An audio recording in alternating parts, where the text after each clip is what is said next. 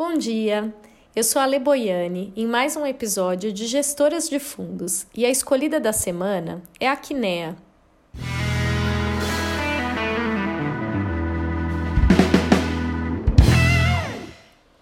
A Quinea nasceu em 2007, é uma gestora brasileira que pertence ao grupo Itaú e é liderada por ex-executivos do Bank Boston.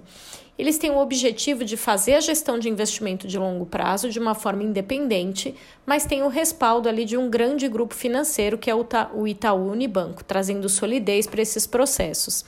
Eles deixaram de ser uma gestora de multimercado para ser uma plataforma com diversas áreas de negócios. Eles têm os imobiliários, private equity, previdência, infraestrutura, ações, renda fixa, além dos multimercados que foram mantidos, né? A equipe de gestão, eles têm diferentes perfis e aí cada equipe cuida ali das diferentes áreas.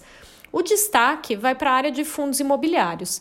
Com 60 bilhões de reais de ativos sob gestão, 13,2 bi é apenas na área de real estate. A Quineia é detentora dos três maiores fundos imobiliários listados no IFIX, que é o índice referencial do mercado, que é o Quineia Renda Imobiliária, o Quineia Índice de Preços e o Quineia Rendimentos Imobiliários.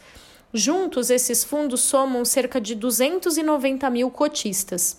Em uma entrevista recente, o Carlos Martins, que é o sócio e gestor responsável dessa área de fundo imobiliário, ele disse que acredita que o pico da vacância imobiliária pode ainda estar por vir no mercado de fundos de escritórios, por causa da pressão exercida pelas empresas, né, que vão precisar reduzir de tamanho por conta da pandemia.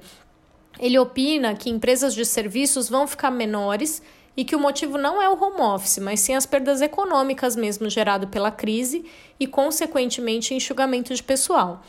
Ao ser indagado quanto ao nível de dividendos que os investidores devem esperar, diz que depende do segmento, mas que acha factível buscar até 7%. Lembrando que dividendos de fundos imobiliários são isentos de imposto de renda para a pessoa física. Quer saber mais? Entra no kinea.com.br e busque a orientação do seu assessor de investimentos. Obrigada, pessoal. Até semana que vem. Beijo.